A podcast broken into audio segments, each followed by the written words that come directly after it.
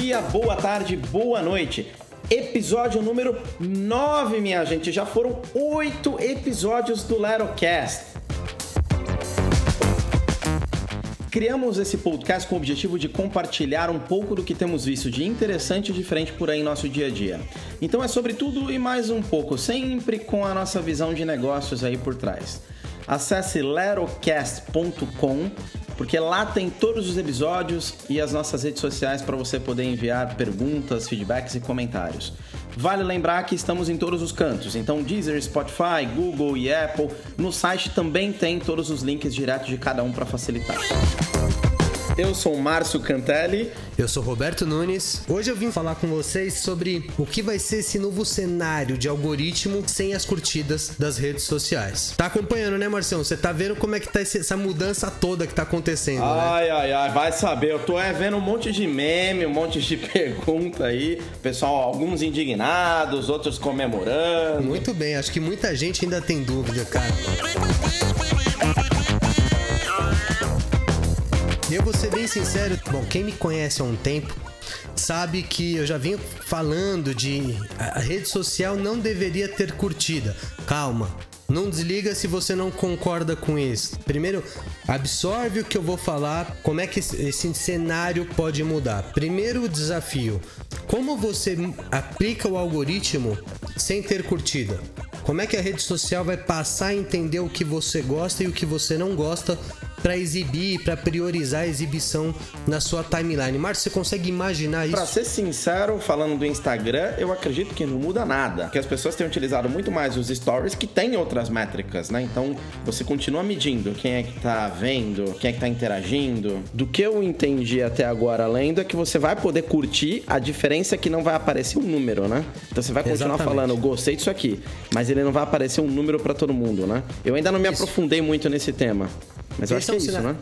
Exatamente. Esse, esse cenário que você comentou é o cenário do Instagram. É como o Instagram está testando a exclusão das curtidas, né? Ou seja, a pessoa pode curtir, mas ela não vai ver quem está curtindo, quantas curtidas aquele post tem. A única pessoa que vai ver é o dono da página, né? Isso a gente pode estar tá falando numa visão empresa ou numa visão num perfil pessoal. Ótimo. Para o perfil pessoal, a curtida tem interesse? A gente já até falou isso no podcast, em algum podcast Lerocast anterior, onde a gente comentou que ah, o efeito da pessoa acessar e ver se tem curtido ou não tem é a mesma que cassinos trabalham para viciar a pessoa por conta de toda, toda manifestação que acontece dentro da nossa caixinha aqui em cima do pescoço, né? É uma droga, né? Literalmente. É uma droga.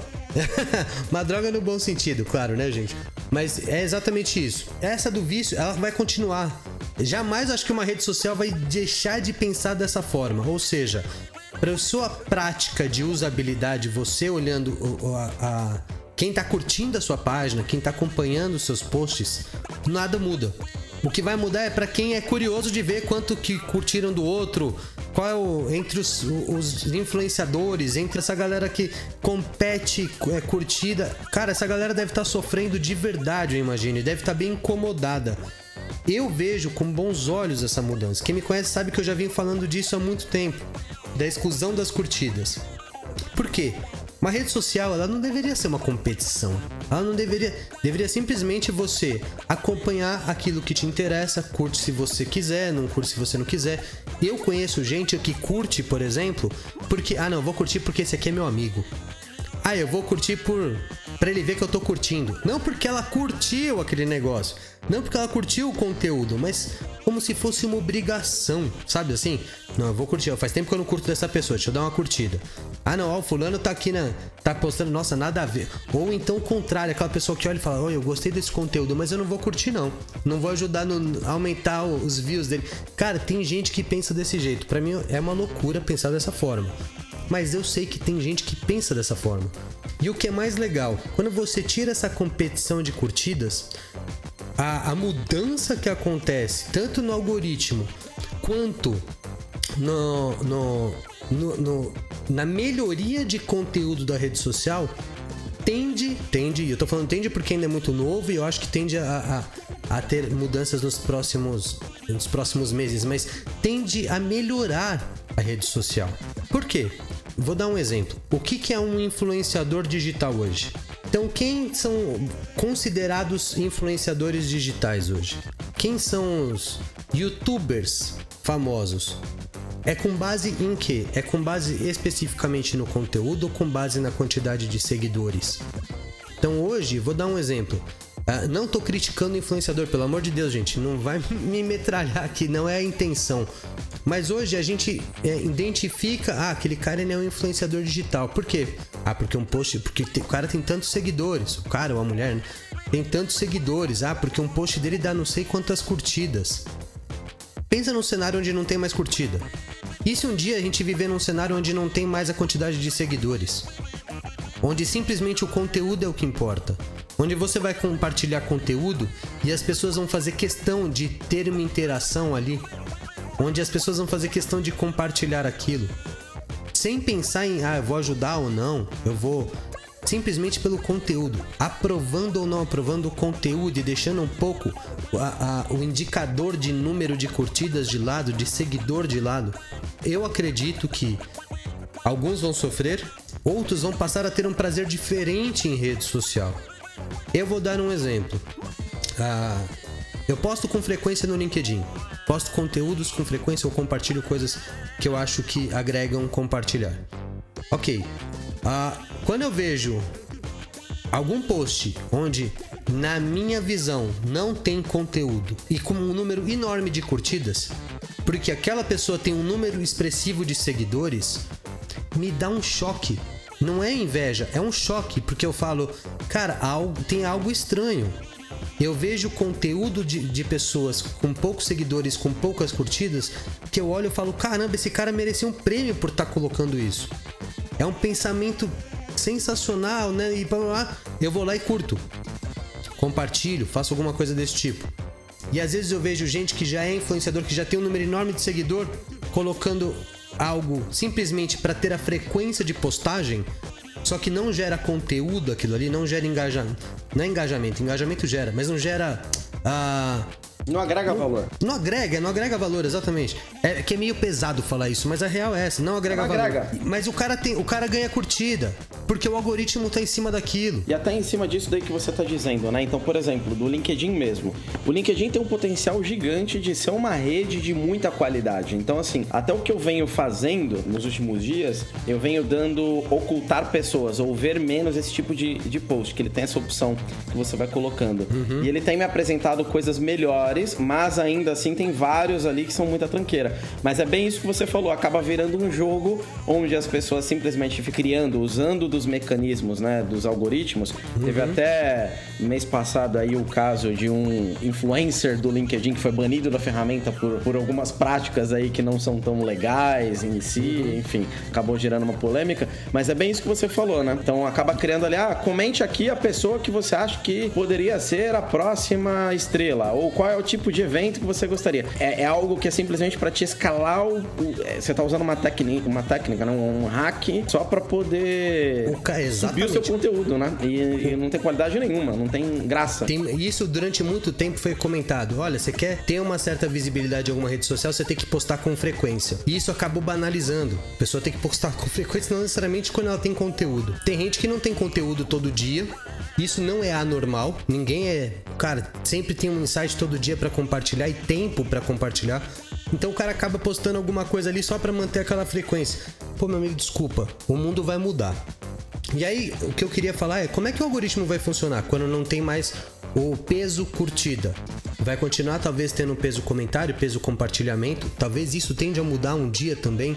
Mas onde tá o peso agora? Mas pra ser sincero, tá todo mundo fazendo muita tempestade em um copo de água, porque no fundo, na verdade, o Facebook não tirou os likes do Facebook, do Instagram, eles continuam existindo. E no fundo, quando o Facebook solta uma nota, quando o Instagram solta uma nota falando, estamos muito preocupados com o bem-estar dos nossos usuários, porque isso ajuda a reduzir a ansiedade, blá blá blá, é tudo balela, é tudo na verdade um discurso de marketing vestido, porque no fundo as pessoas estão deixando de usar o feed de imagens ali do Instagram e utilizando muito mais os stories, que é onde tem métrica, que é onde você tem a visualização, onde você clica para para participar de enquete. Então você continua tendo todo o algoritmo por trás, mas vestido de uma outra maneira. Mesmo porque essa retirada, entre aspas, dos likes é só uma visualização em alguns países. A grande massa continua visualizando. Óbvio que é um piloto que eles estão fazendo. Mas o interesse das redes sociais é que você passe mais tempo ali. Até essa linha do tempo infinita, ela acaba trazendo esse lado de nunca acaba. Deixa eu ver o que tem de novidade, deixa eu continuar rolando a minha,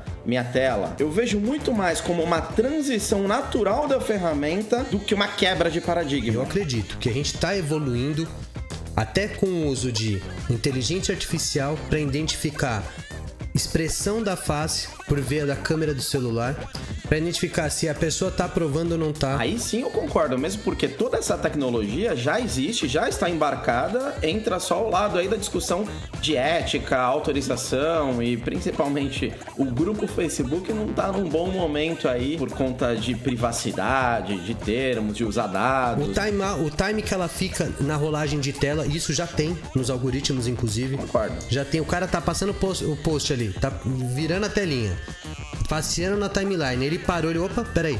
Seja pela imagem, ou por o assunto, ou pela pessoa que postou, ele para ali, ele lê, aí ele curte ou não curte, não sei o que. O fato dele ler Hoje o algoritmo já entende que aquilo atraiu de alguma forma a atenção dele. O que eu acho que vai evoluir é atraiu de forma positiva ou negativa. Ele parou para ler e ele não curtiu, e aí isso se repetiu, esse mesmo tipo de conteúdo também chamou a atenção dele, mas ele parou. Qual o impacto disso? Talvez a rede social vai começar a falar, cara, isso chama a atenção dele. Vou dar um exemplo: desgraça. O povo para pra ver a desgraça. O cara tá lá rolando, nossa, olha isso aqui, cara. Pô, tô, se machucou, sei lá o que, E ele não curte, ele nem compartilha, ele não gosta. O que é pior, tem gente que compartilha e fala, não vejam. Mas o grande ponto é a rede social vai começar a entender que aquilo ali não é positivo. Fake news é uma forma de combater fake news, inclusive isso.